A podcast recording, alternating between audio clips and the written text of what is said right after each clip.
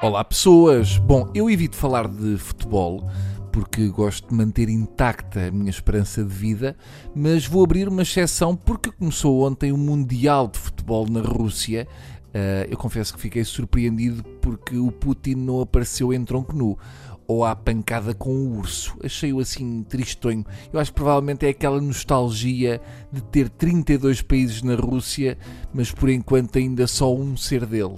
Há ali países que se calhar não deviam ter lá ido porque agora o Putin já sabe que eles existem. As cerimónias de abertura normalmente são sempre muito chatinhas, esta não foi exceção. A única parte mais emotiva foi quando Robbie Williams mostrou o dedo do meio para as câmaras. Realmente acabaram com os decotes nestas cerimónias para agora termos de levar com o dedo do meio do Robbie Williams. Eu achei o Robbie Williams um bocadinho velhinho, está esquisito, está assim uma espécie de mistura de Morrissey com o Fernando Rocha das anedotas, com o penteado do Ruben Ribeiro. Portanto, chega de futebol, passemos a um tema maior. Segundo Lee, o líder da Coreia do Norte, Kim Jong, viaja sempre com várias sanitas portáteis para onde quer que vá é uma grande ideia. Eu, se pudesse, fazia o mesmo. Eu tenho amigos para quem isto era um sonho lindo, porque são daquelas pessoas que só fazem cocó em casa. Se estão num restaurante e a casa não fica longe, dão lá um salto e voltam. Há gente assim. Eu acho que o Kim Jong anda com uma sanita portátil porque nunca há para o seu tamanho. Ele só deve gastar daquela marca de sanitas onde se abastecem as Kardashian uh, a chamada sanita de casal. Deve ser a mesma que usa a Miss Bumbum. Fica ali entre uma piscina para miúdos e um jacuzzi. Uh, um pequeno à parte, que faz sempre falta. Eu tenho de dizer que faz-me confusão como é que alguém quer ser tratada por Miss Bumbum. Como é que está a Miss Bumbum?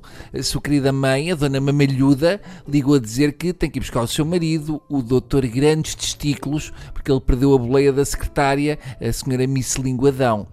Bom, mas voltemos ao tema sanita do Kim. Entretanto, como sou uma pessoa interessada em tudo o que é geopolítica e loiça sanitária, fui-me informar e não se trata de uma fobia qualquer de Kim Jong-un relativamente a questões de higiene ou ao uso de, sanitas alheias. Na verdade, é uma questão de segurança nacional. Uh, não da segurança nacional dos locais onde ele vai fazer as suas necessidades, porque ele lá na Coreia não come feijão, mas porque, e cito, as inscrições do líder contêm informação sobre o seu estado de saúde, por isso não podem ser deixadas para trás. Epá, tudo bem, mas se é por isso podiam levar um camaroeiro e recolhiam as coisas e levavam num saquinhos, gostavam de andar com a sanita atrás. Mas eu acredito que as análises das fezes do Kim possam revelar muita coisa. Eu também dou uma espeitadela às do meu cão e topo logo se ele andou a comer as begónias.